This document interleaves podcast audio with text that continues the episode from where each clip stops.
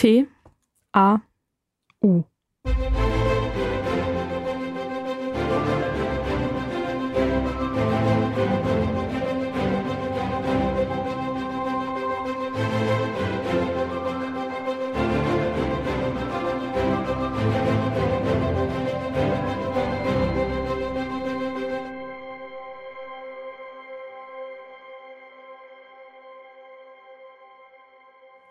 Man sieht es an den Pfeilern von Brücken, unter denen die Autos durchfahren. Auf einer Lärmschutzwand kurz vorbeihuschen, wenn man im Zug sitzt. Oder manchmal, ganz klein, mit buntem Marker an die Fahrplanvitrine oder die gekachelte Wand einer U-Bahn-Station geschrieben.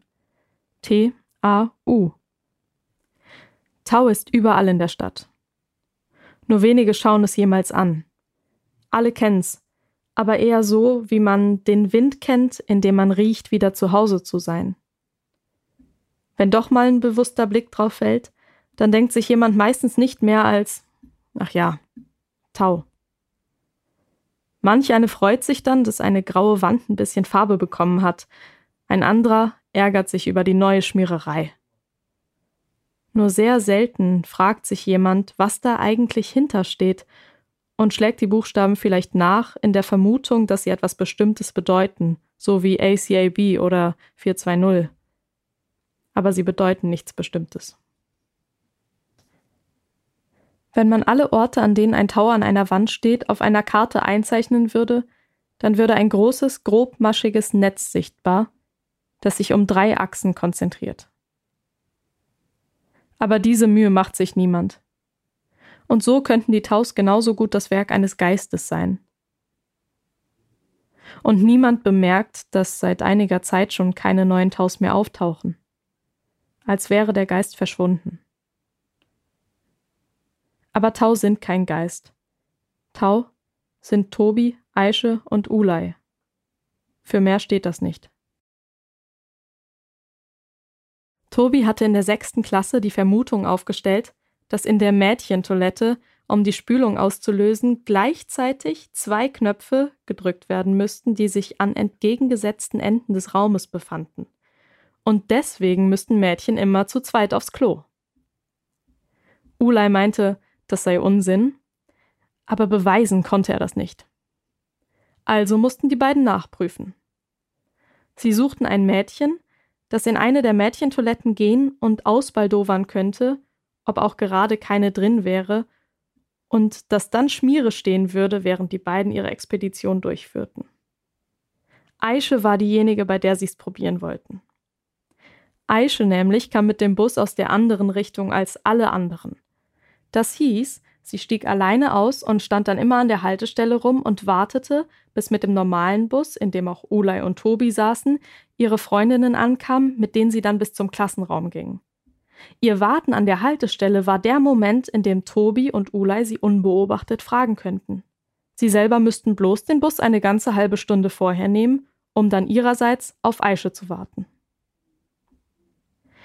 Aische war misstrauisch. Sie schien eher Uleis Meinung zu sein und Tobis Theorie für ausgesprochen unsinnig zu halten. Aber dennoch war sie bereit, die Aufgabe zu übernehmen, um die die beiden sie baten. Sie verlangte allerdings als Gegenleistung, dass Tobi und Ulay dafür sorgen würden, dass sie mindestens fünf Minuten alleine in einem Jungenklo verbringen dürfte. Tobi hatte große Vorbehalte aber Ulay meinte, das sei nur fair.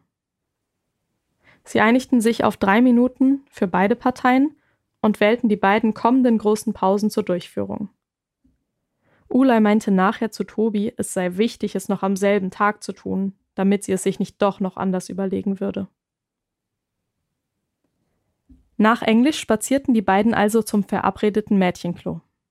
Sie trafen niemanden an, also blieben sie stehen, um auf Aische zu warten aber in dem Moment schon kam sie um die Ecke und sagte, die beiden seien Idioten, sie könnten doch nicht einfach vor der Tür rumstehen, das wäre mega auffällig. Sie, Aische, hätte schon ihre Position bezogen. Sie hatte ihre Mathe-Sachen auf dem Boden ausgebreitet und vorgegeben, Hausaufgaben zu machen und Toilette und Tür eingehend überwacht. Gerade sei noch die Große aus der Zehn drin, aber die beiden sollten mal da vorne am Fenster warten und irgendwelche Jungssachen machen. Wenn die Zehnerin rauskäme, würde Aische laut über die Aufgabe 8b stöhnen. 8b. Das sei der Hinweis, dann könnten die beiden rein. Tobi und Ulay nickten sich kurz an. Sie hatten eindeutig das richtige Mädchen für ihren Plan dazu geholt.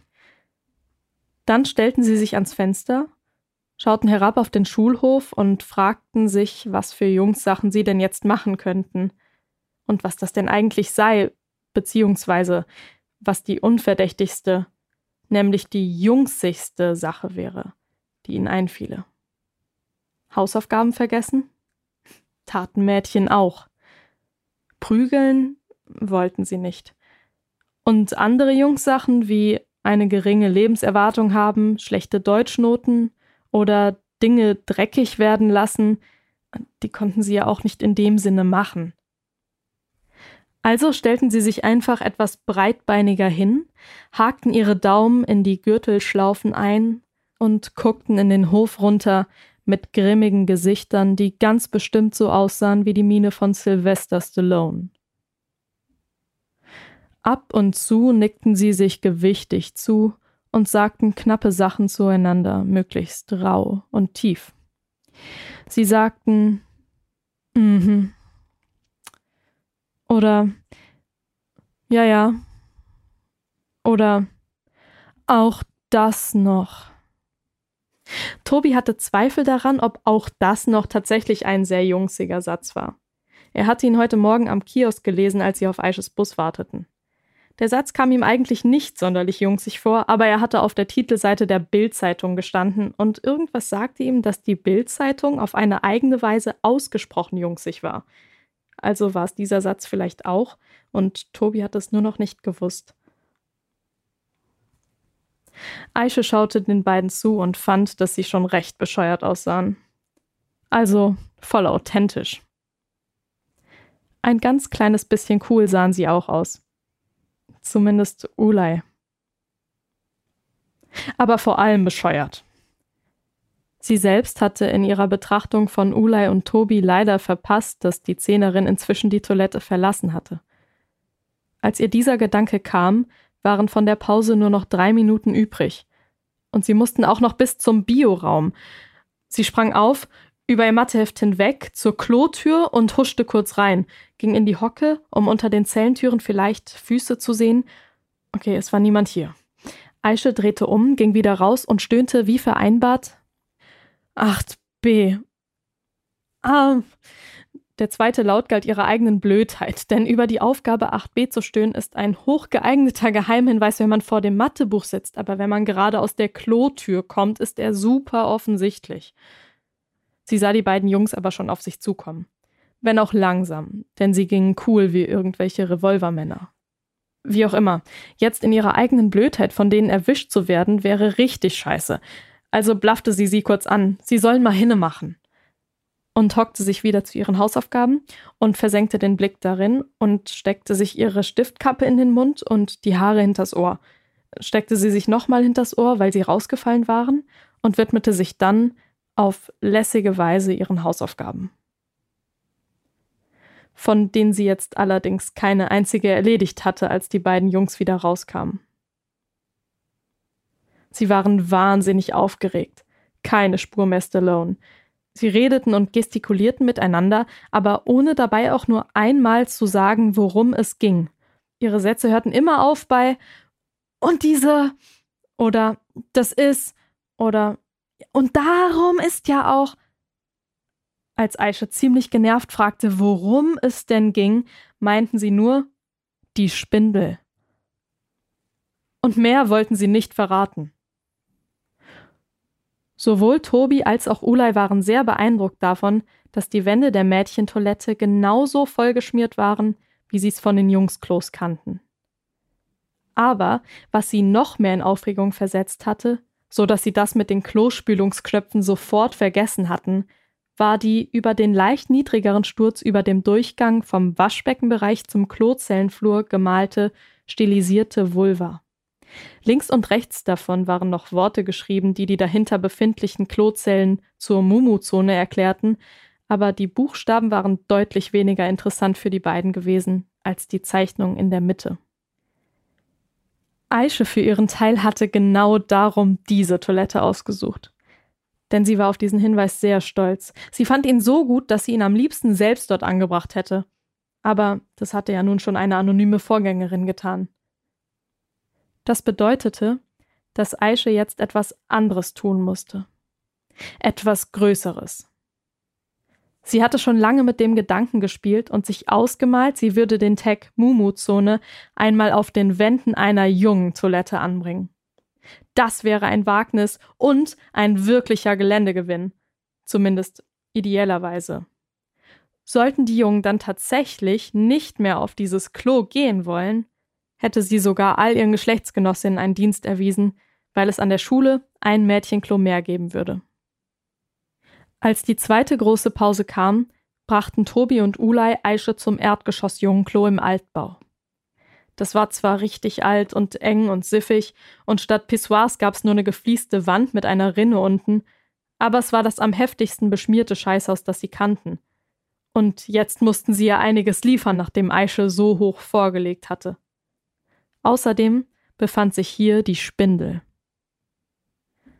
Die Spindel hatte ein unbekannter Künstler, dem Ekel anscheinend völlig fremd war, an die geflieste Wand gemalt, vor die man pissen konnte. Tobi hatte die relativ unordentlich gezeichnete Spindel als eine solche identifiziert, nachdem er Herrn Prelsat in Deutsch gefragt hatte, wo an so einem alten Spinnrad sich Schneewittchen denn bitte gestochen haben soll. Herr Prelsat hatte sich zuerst vergewissert, dass es Tobi nicht um Schneewittchen ging, sondern um Dornröschen. Malte Kramer lachte Tobi noch Wochen danach deswegen aus. Wahrscheinlich aber nur, weil in diesen Wochen niemand anders mit ihm über irgendwas anderes geredet hatte. Darauf folgend hatte Herr Prelsat das Adjektiv spindelförmig erläutert, sowie die Funktionsweise eines Spinnrades und schließlich dessen technologischer Vorgängerin der Handspindel dargelegt, welche nämlich unten in eine spitze Spitze auslaufe. Also war es auch völlig logisch, dass der unbekannte Junge an der Pissrinne die Spindel aufrecht dargestellt hatte, mit den Spitzen oben und unten, und links und rechts davon noch zwei zusätzliche Linien gezeichnet hatte, um nämlich anzuzeigen, dass die spindelförmige Form dazwischen sich in Rotation befand, wie beim Wollespinnen üblich. So hatte Tobi es erklärt. Ulay hatte das alles sehr einleuchtend gefunden. Dank Mumuzone gab es jetzt allerdings eine andere Theorie, die besser war, weil sie sogar die Frage nach der Motivation des Künstlers berücksichtigte. Als Aisha aus dem beschmiertesten Jungsklo der Schule herauskam, wirkte sie sehr enttäuscht.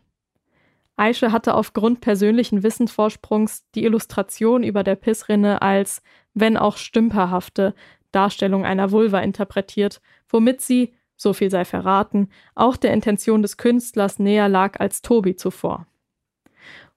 Und auch wenn es sie mit einer gewissen Faszination erfüllte, dass die abstoßende Praxis des Vor die Wand Pissens hier eine eigens dafür gestaltete Kultstätte hatte, Sie konnte ihr Vordringen in diesen Tempel des Jungentums nicht recht feiern, wenn sie sich vorstellte, wie irgendwelche Achtklässler oder so mit ihren Schwänzen in der Hand vor dieses Symbol ejakulierten.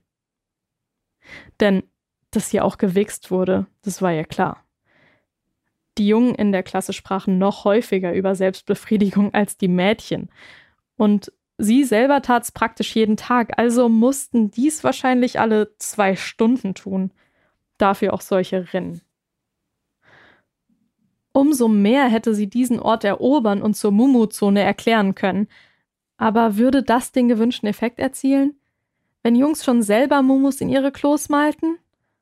Vielleicht würde die Erklärung dieses Klos zur Mumu-Zone es nur zum Wix-Tempel Nummer 1 machen und davon wollte sie kein Teil sein. Heute blieb Aishes Edding in der Tasche. Tobi und Ulay hingegen hatten in dem Tag Mumu-Zone das Bindeglied zwischen der Spindel und der schematischen Darstellung der weiblichen Geschlechtsorgane aus dem Biobuch gefunden. Seite 65. Vincents Biobuch hatte da ein Eselsohr, aber Vincent beteuerte immer, das wäre da schon drin gewesen. Obwohl sie ihren Erkenntnisgewinn sehr feierten, gingen sie danach nicht häufiger auf das Klo im Altbau. Es war schließlich immer noch eng und alt und siffig. Aber immer, wenn jemand Spindel sagte, warfen sie sich quer durch den Klassenraum einen wissenden Blick zu und nickten ganz leicht.